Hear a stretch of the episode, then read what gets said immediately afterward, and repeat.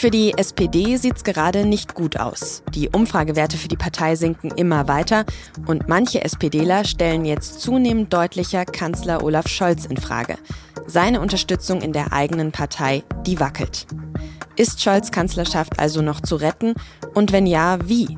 Darüber habe ich mit Georg Ismar gesprochen. Er berichtet für die SZ aus Berlin über die Sozialdemokraten. Sie hören auf den Punkt, den Nachrichtenpodcast der Süddeutschen Zeitung. Und ich bin Tami Holderried. Schön, dass Sie zuhören. Im Jahr 2021. Da steckt Deutschland ja noch mitten in der Corona-Krise. Aber Olaf Scholz und die SPD, die erinnern sich vielleicht trotzdem noch ganz gerne an 2021. Das war nämlich auch das Jahr, in dem die SPD die Bundestagswahl gewonnen hat, mit über 25 Prozent und Olaf Scholz Kanzler geworden ist. Seitdem haben Scholz und die SPD allerdings einen beispiellosen Absturz erlebt. Scholz ist aktuell so unbeliebt wie kein Kanzler vor ihm, zumindest seit 1997, seitdem diese Werte regelmäßig erhoben werden. Am Sonntag haben ihn Zuschauer bei einem Spiel der deutschen Handballnationalmannschaft sogar mit einem Pfeifkonzert begrüßt und auf der Beerdigung von Fußballlegende Franz Beckenbauer am heutigen Freitag spricht Scholz wohl auch deshalb nicht, weil man da eine ähnliche Situation befürchtet hat. Und die Unzufriedenheit der Menschen, die richtet sich dabei eben nicht nur gegen den Kanzler, sondern gegen seine Partei. Aktuell kann die SPD von über 25 Prozent, wie eben bei der Bundestagswahl 2021, nur träumen. In Umfragen kommt sie nur noch auf 13 bis 15 Prozent und bei den Wahlen in Sachsen und Thüringen im September, da könnte sie sogar aus den Landtagen fliegen. Mein Kollege Georg Ismar berichtet aus dem Parlamentsbüro der SZ in Berlin und er hat die Krise in der SPD analysiert. Warum es dabei nicht nur um Olaf Scholz geht und wie die Partei die Kurve noch kriegen könnte, darüber haben wir gesprochen. Georg Olaf Scholz und die Probleme mit der Kommunikation, das ist ja nicht unbedingt ein neues Thema für uns.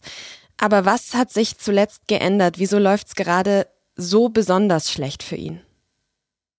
Naja, einschneidend war das Urteil des Bundesverfassungsgerichts zum Bundeshaushalt und dass halt dieses Umwidmen von nicht genutzten Corona-Geldern in einen Klima- und Transformationsfonds so nicht geht. Dadurch waren 60 Milliarden weg. Und das größte Versprechen von Olaf Scholz war ja immer, ich kann es handwerklich, ich kann gut regieren, ihr könnt ruhig schlafen, ihr könnt ihr vertrauen, das wird schon alles und das ist damit zusammengebrochen und seitdem gibt es ja hektische Versuche, irgendwo einzusparen und dann hat man halt auch vielleicht bei den falschen Stellen eingespart, also Stichwort Landwirte und Agrardiesel. Und das hat natürlich dazu geführt, dass es irgendwie so eine Rutschpartie nach unten ist mittlerweile. Ja, der Haushalt für 2024, den du gerade kurz angesprochen hast, der ist ja jetzt am Donnerstagabend immerhin verabschiedet worden. Aber bleiben wir mal kurz noch bei Scholz. Du hast in einem deiner Texte über ihn auch von einer Mischung aus Abgehobenheit und fehlendem Gespür für die Wirklichkeit geschrieben. Was meinst du damit? Ja, das ist immer ganz interessant, wenn man zum Beispiel mit dem Kanzleramtschef Wolfgang Schmidt, einem engen Vertrauten von Olaf Scholz, spricht dann erklärt er einem wirklich in sehr, sehr langen Monologen immer sozusagen, was sie eigentlich alles machen und was sie halt auch alles richtig machen. Und das mag ja auch richtig sein, aber aus ihrer Sicht ist es sozusagen, dass sie eigentlich alles gut machen und richtig gut regieren, nur die Leute draußen verstehen es nicht. Die Leute aber draußen fühlen sich dann teilweise dann halt eben auch nicht verstanden, wenn einfach auf einmal äh, über Nacht quasi wichtige Unterstützung für die Landwirte zum Beispiel äh, gekürzt werden und andere Belastungen dann hinzukommen. Das ist, glaube ich, so, so, so, eine, so eine Mischung, dass man das nicht richtig wahrnimmt, was sich draußen so im Land äh, entwickelt und dass man vielleicht es auch nicht richtig schafft zu adressieren. Jetzt hat die SPD selbst ja lange Zeit vor allem die Koalitionspartner kritisiert, also die Grünen und die FDP und eher weniger Scholz und seine Art zu regieren. Aber das verändert sich jetzt so ein bisschen, oder? Wie ist denn Scholz Stand in der eigenen Partei gerade? Genau, es hat sich da deutlich etwas verändert. Also es gibt einflussreiche Sozialdemokraten, die jetzt sagen, äh, diese Kanzlerschaft sei eigentlich schon verloren und äh, er bekommt dieses Bild bei den Bürgern nicht mehr gedreht. Es gab die Jahresauftaktklausur der SPD-Bundestagsfraktion letzte Woche. Drei Stunden sehr kritische Aussprache mit dem Kanzler. Es gab diese Woche am Montag eine auch sehr kritische Vorstandssitzung der SPD. Und natürlich geht es halt los, dass sich die ersten Gedanken machen. Sie sagen das natürlich nicht öffentlich, aber ich habe auch mit diversen Leuten diese Woche gesprochen und es ist schon so ein Bild, was sich da verstärkt, dass die Zweifel am Kanzler wachsen. Und man hat natürlich, was es für ihn eben halt auch sehr schwierig macht im Moment, zum Beispiel mit Boris Pistorius jemanden, der sehr gut bei den Leuten ankommt. Da kann sich natürlich, je nachdem, wie sich das im Laufe des Jahres entwickelt, eine Eigendynamik irgendwann entwickeln. Hm. Ja, Lars Klingbeil, einer der SPD-Vorsitzenden, hat jetzt gesagt, die Regierung müsse besser werden, weniger streiten, mehr erklären und politische Entscheidungen treffen für die arbeitende Mitte im Land. Das sind doch jetzt aber keine neuen Erkenntnisse, oder? Also, dass das passieren müsste, das sollte doch schon lange allen klar sein. Genau, und es sind so Durchhalteparolen eher. Es wird jetzt halt auch die ganze Zeit gesagt, ja, der Kanzler müsse sich ändern. Er hat in der Bundestagsfraktion versprochen, dass er klarer kommunizieren will. Das haben wir auch schon sehr, sehr oft gehört, dass er mehr Empathie zeigen will, weil es ist ja, glaube ich, auch ein Kernproblem, dass er es ja nicht schafft, irgendwie eine emotionale Brücke zu den äh, Bürgern zu bauen. Und das ist halt die große Gefahr auch für seine Kanzlerschaft dass viele Bürger sich ein abschließendes Urteil über ihn gebildet haben und wenn das so wäre, dann wird es ganz, ganz schwer, da rauszukommen. Und dann zieht er natürlich die SPD auch immer weiter mit nach unten. Das heißt, du würdest auch sagen, dass es tatsächlich sein kann, dass Scholz Kanzlerschaft quasi nicht mehr zu retten ist? Soweit würde ich nicht gehen. Entscheidend werden für ihn jetzt einfach die nächsten Wochen. Ende Januar wird er eine große Rede zum jetzt endgültig äh, gefundenen Kompromiss zum Bundeshaushalt 2024 halten. Da werden quasi jetzt schon Wunderdinge von ihm erwartet, die er wahrscheinlich nicht liefern kann.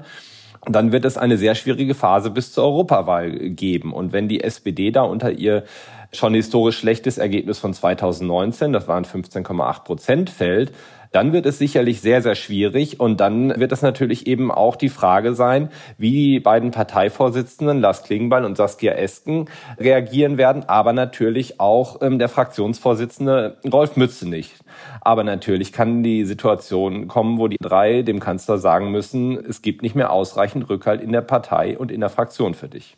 Okay, da würde ich dann gerne bei zwei Sachen auch nochmal einhaken. Du hast vorher schon Boris Pistorius kurz angesprochen, der aktuell mit Abstand beliebteste Politiker.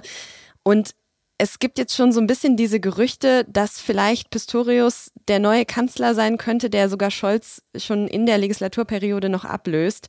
Für wie realistisch hältst du das denn? Im Moment für nicht sehr realistisch, weil äh, Scholz überhaupt kein Interesse hat und auch keinerlei Anzeichen macht, dass er irgendwie die Macht abgeben möchte, sondern der will sich da irgendwie durchkämpfen. Und Pistorius ist jetzt auch für Loyalität schon bekannt. Aber wie gesagt, es sagen auch Abgeordnete der Bundestagsfraktion, es kann eine Dynamik entstehen, und dann könnte es natürlich schon dazu kommen, aber dann stellen sich natürlich verschiedenste Fragen.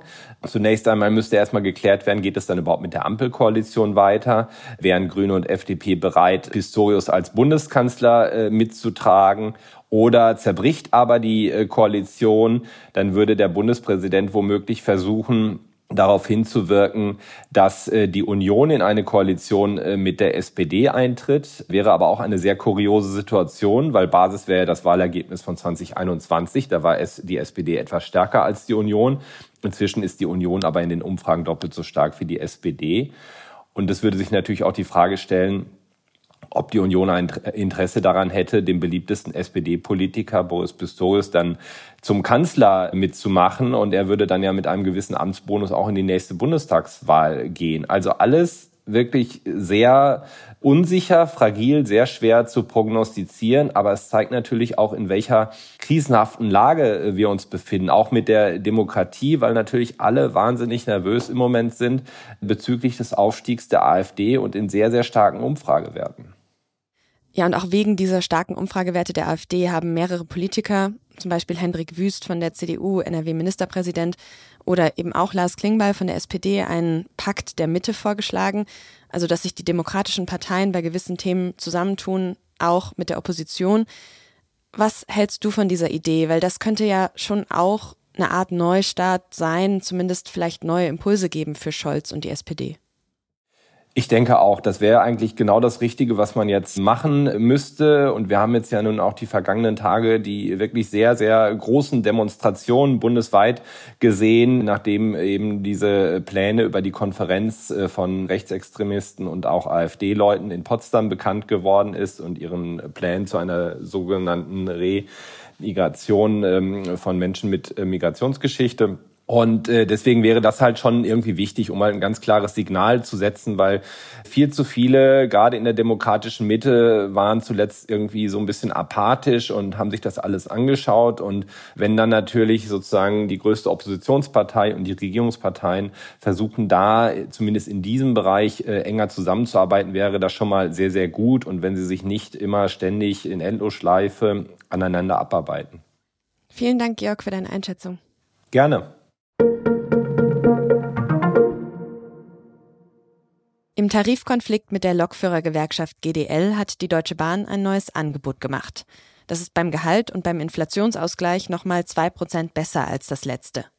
Außerdem könnten damit Mitarbeiter sich dafür entscheiden, dass sie ab 2026 nur noch 37 Stunden arbeiten statt 38, ohne dabei weniger Gehalt zu bekommen.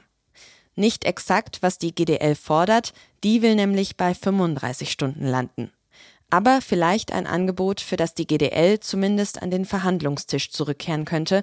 Dazu hat der Personalchef der Bahn sie dringend aufgerufen. Mehr als 12 Millionen Menschen, die in Deutschland leben, haben keinen deutschen Pass. Dabei lebt fast die Hälfte davon schon länger als zehn Jahre hier.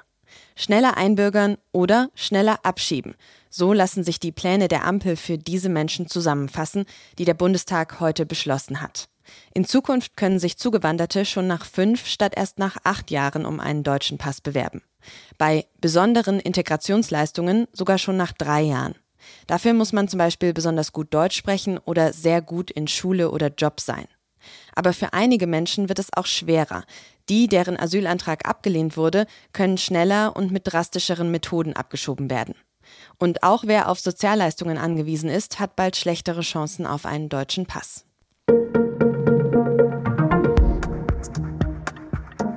Über die Pläne von einigen AfD-Politikern und Rechtsextremisten, die Deutsche mit Migrationsgeschichte ausweisen lassen wollen, haben wir ja schon kurz gesprochen. Und wegen dieser Pläne gibt es am Wochenende auch wieder in vielen Städten Demos gegen Rechtsextremismus. Über diese Demos und wie es sich anfühlt, bei solchen Deportationsplänen mitgemeint zu sein, hat mein Kollege Johannes Korsche mit Tarek Alaus gesprochen. Er ist flüchtlingspolitischer Sprecher von Pro Asyl und er sagt, die Zivilgesellschaft muss selbst eine Brandmauer gegen rechts aufbauen. Das Gespräch hören Sie ab Samstag 7 Uhr in der Wochenendfolge von Auf den Punkt. Redaktionsschluss für diese Sendung war 16 Uhr und produziert hat sie Jakob Arnoux. Vielen Dank fürs Zuhören und bis morgen.